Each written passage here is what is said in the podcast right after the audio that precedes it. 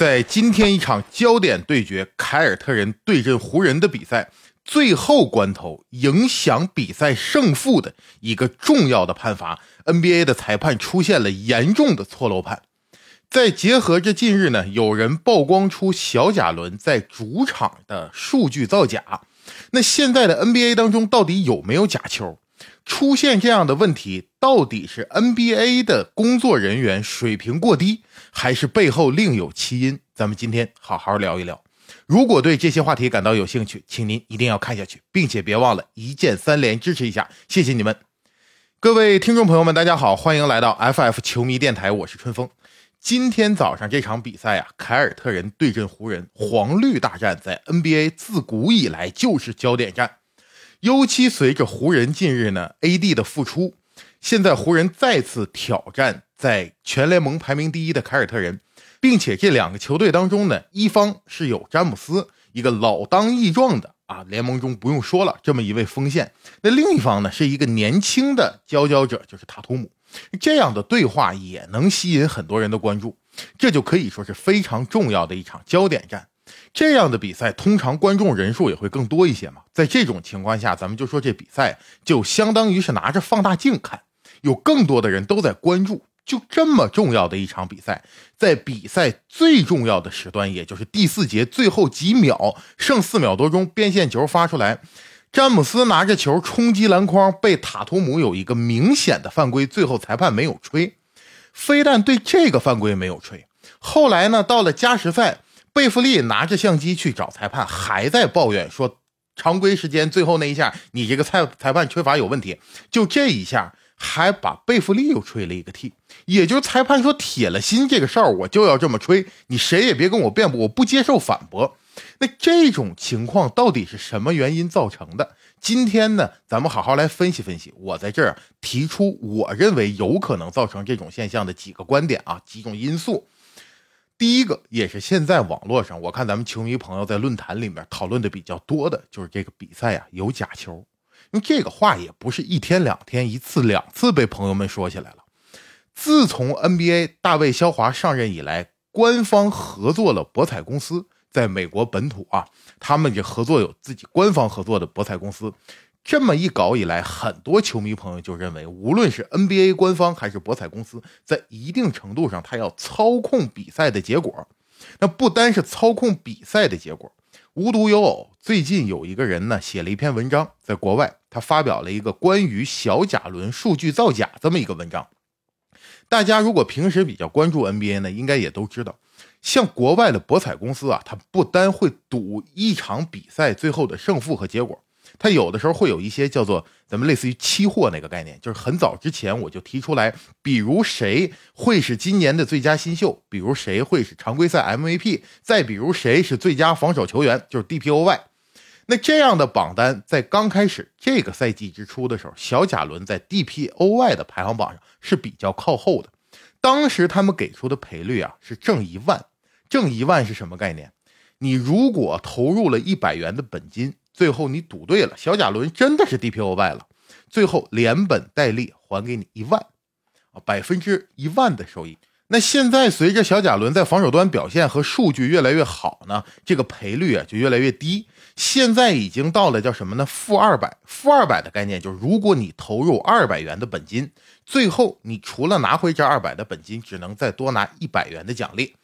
那这个变化是什么带来的呢？很显然就是小贾伦现在在防守端数据特别好嘛。可是如果这个数据造了假，那这件事情的公平性、公正性就被全盘否认了。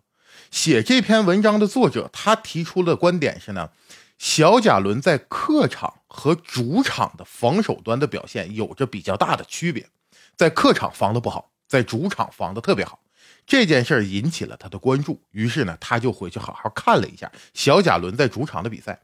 于是他发现呀，在主场灰熊队主场的比赛里面，小贾伦在防守端很多时候进攻球员投出的那个球，并不是因为受到他的干扰才没进的。比如有的时候这进攻球员投球就是比较离谱，投偏了，偏的比较多，歪的比较多，出手之后篮球的运动轨迹就是有点离谱。这种情况下。很多时候主场的数据统计台就把这样的球继承了小贾伦的功劳，算小贾伦呢盖帽了，对吧？防守有效了，防守效果特别好。那我们都知道，在 NBA 最终评选的时候，无论你是 MVP 啊、最佳新秀啊，还是 DPOY 啊，都是会请一些相对比较权威的人员在这投票。可我们说，权威的人员他再权威，他也不可能把每一个球员、每一场比赛、每一分每一秒都看得清清楚楚。所以最后他也是要通过官方呈递上来的这么一份数据统计、一份数据报告来下一个判断。比如其他所有的内线防守球员，场均的盖帽只有一个，那你有一位球员场均盖帽有十个，那就不用争议了，这人绝对 DPOY 呀，对吧？咱们再说回今天这场比赛，结合着现在这些事情，很多球迷就认为，目前的 NBA 自从他跟这些博彩公司有了官方合作之后，假球的情况这样的现象就已经屡屡发生了。我们作为球迷看一支球队的比赛啊。输赢我们都能接受，但是你至少要公平公正。你竞技体育没有公平性，没有公正性，那这比赛就没法看了，对吧？输我也要输的心服口服，赢了我们大家一块儿高兴。那今天我们来说一说这个比赛到底是不是有这样场外的势力在操控比赛的结果呢？那咱们刚才说三个因素，第一个因素我们就来讨论这个博彩的因素。那在这里，首先呢，我还是要跟大家科普一下。NBA 以及他官方合作的这些博彩公司，他们的盈利模式，有很多球迷啊，有的时候思维上可能会有一个小小的误区，就认为很多球迷我们都买了凯尔特人赢。我只是举个例子啊，我们买凯尔特人赢，那另一方如果他买了湖人赢，当湖人真的赢了的时候，他就会赚走买凯尔特人的这些球迷的钱。可是站在那一方的，其实很多时候并不是博彩公司。现在能够跟 NBA 官方合作的这些，在美国做的比较大的这些平台或者网站这些公司，他们的盈利模式主要是来自于抽水，也就是在一场比赛的这个博弈的环节当中啊，他并不站在任何一方的对立面上，他扮演的不是跟所有彩民对赌的这个角色，他呢只需要做一件事情。就是如何让更多的人认为，无论是哪方赢，这个概率都是差不多的。因为平时咱们看篮球，大家都知道，在 NBA 当中，三十个球队，它硬实力确实是有差距的，这有客观差距。那如果说很多比赛都是强队打弱队，我们单纯就猜个胜负，如果是一个有一定资历看球的球迷，大概率都能判断出来。虽然说可能出现这种呃逆袭呀、黑马呀，但毕竟还是少。主要情况下呢，强队打弱队，以强胜弱还是最常见的。那如果博彩公司就这么开盘，这就不叫博彩，这就叫慈善了。所以在这个彩票售卖的时候呢，它会有一个叫做盘口，然后它会有个让分。就比如说今天凯尔特人打湖人，湖人是西部倒数的球队，凯尔特人全联盟第一。在这种情况下呢，主流的这些博彩公司给出的让分是七点五分。也就是一上来，凯尔特人先输七点五分，凯尔特人赢湖人要赢到八分才算他赢，你赢了不到八分不算凯尔特人赢，在这样的情况下才会有相对对等的人啊，差不多一百个人有五十个认为湖人能赢，有五十个人认为凯尔特人能赢，说来说去就是赢在这八分嘛。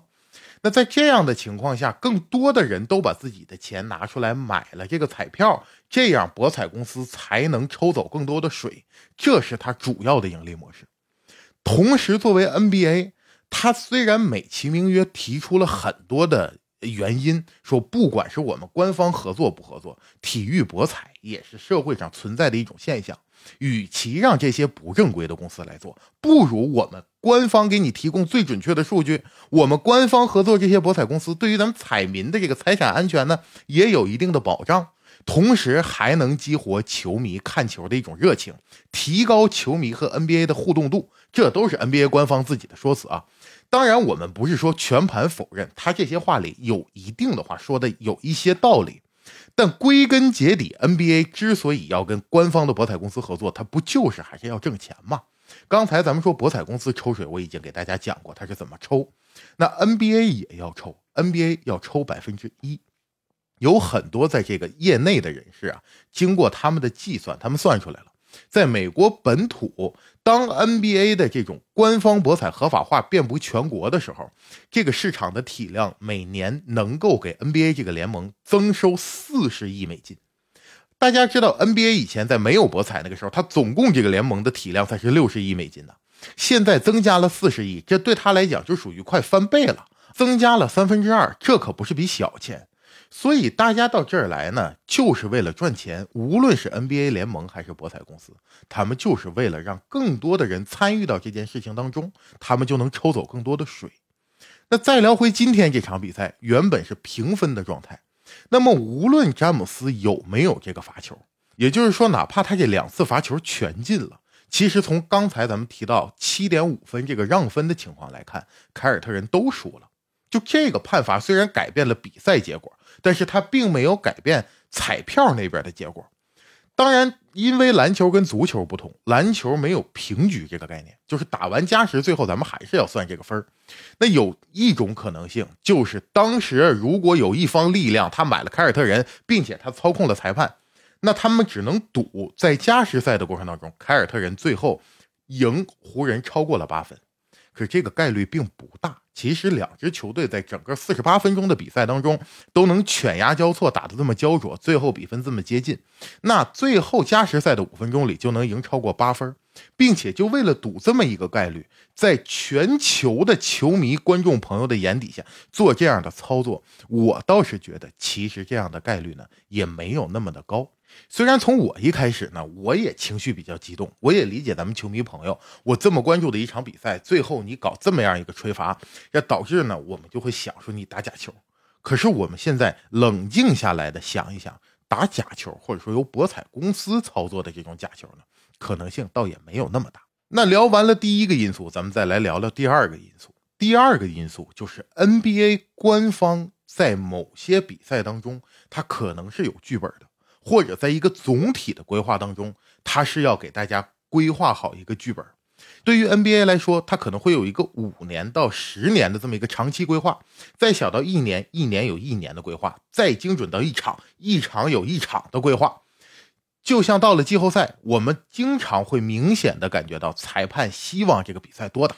因为你多打一场季后赛，那可就是多一场的钱呐。无论是从转播到广告。再到这个主客场现场球迷买票的收益、周边的收益，这就是一笔不小的收入。所以从这个角度来看，我们能理解。可是第一个常规赛，那么它也不涉及到像季后赛那样，我能多打一场比赛、多打两场比赛。那常规赛 NBA 如果介入，要操作这个比赛、上演一个剧本，它的目的又是什么呢？其实从我个人的判断来看啊，NBA 现在有意无意的在打压这些相对比较年老的球星。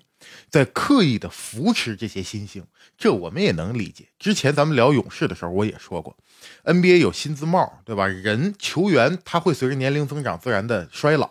那还在随着有这个选秀的机制，所以 NBA 不可能让一个球队或者某一个人长期站在流量的顶点。那故事还要往下讲，新的篇章就得有新的主角。在这种情况下，NBA 要刻意的将流量倾斜到这些年轻的球员身上，造出来新星来接班这倒是可以理解的。可是这个事儿呢，你就不能做的太过分。比如现在这一场比赛，很有可能对于裁判来说，他接到过一种指示，那就是在塔图姆和詹姆斯的对话当中啊，我们得稍微帮着点塔图姆。那如果老是老詹赢，他往这一站，把着这个流量，包括像库里和杜兰特，如果他们迟迟不退位，就站在流量的顶点，那这些新星呢，也很难有出头之日。关于裁判是不是会听从这样的意见，这点啊，其实咱们可以从几个现象中来看。第一个是去年二零二二年夏天休赛期的时候，NBA 官方跟这个裁判的机构签了一个协议，由谁谁谁来为我们提供比赛的吹罚这么一项服务。其中有一句话，我不知道大家注意没注意啊，就是说合同的细节内容呢没有向外披露。咱们都知道，字儿越少事儿越大，这种。一言以蔽之，一句话带过的，这里面有很多东西，就是我们没法去揣测了。可是裁判，你既然是为 NBA 这个联盟服务的，你就得为 NBA 总体的一个打算和规划，你要为 NBA 的流量和收入服务，这个是没办法的。包括这个赛季刚开赛十月份的时候，其实裁判对于翻腕和走步吹罚的并不严重。可到了十一月份，这个量咣一下就上来了。什么原因呢？开会了，告诉裁判，从现在开始，咱们就得好好严抓走步，严抓翻腕。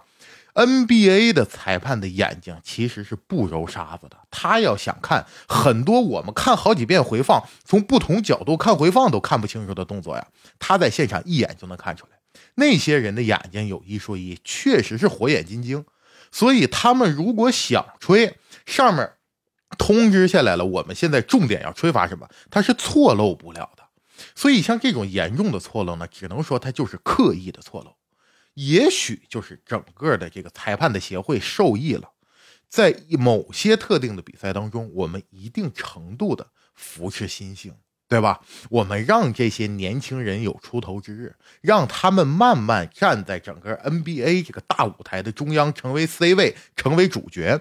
其实这个事儿呢，虽然一定程度上违反体育的公平公正性，可是作为 NBA 一个商业联盟，咱们球迷这么多年看球过来，也不是说完全不能接受。我们只是说你不能做的太过分，尤其是今天这场比赛结束之后，贝弗利去抱怨又被吹个 T，你这就属于是知错不改，错上加错，这才导致了球迷也好，什么咱们这个国外有一些名嘴啊、媒体啊，都站出来替詹姆斯鸣不平，替湖人鸣不平。对吧？所以从我的看法而言呢，很有可能是今天这个比赛的这几个裁判呀，确实是有点愣了。他脑海中可能有那么一个概念，就是说上面是这个意思，对吧？福士塔图姆，到时候呢，我吹的时候毕竟是电光火石之间，我就做了这个判断。没想到这个事儿大了，在比赛解说当时的时候，咱们解说员苏群老师就站出来说，这个比赛的裁判报告明天一出来，你就看着吧，这个裁判报告怎么说。而一般来说啊，裁判报告通常也是在第二天出，说我这个比赛最后几分钟哪个错了，哪个漏了，哪个偏向了谁，对谁不利。那这个裁判报告今天的，在比赛结束可能没过两个小时，一个多小时就出来了。所以这也是整个他裁判的坐在这一方的角度来看，认为这一场比赛我们吹的确实有点过火了。那球迷的愤怒，包括媒体的指责，他们也扛不住这个压力，所以要尽快的出来，我就是道歉嘛。那确实我吹错了，那这你又怎么办呢？就结合像小贾伦的这个事件，之前咱们说他主场数据是不是有作假的可能性？现在我们能明显的看到，NBA 确实是在扶持新人。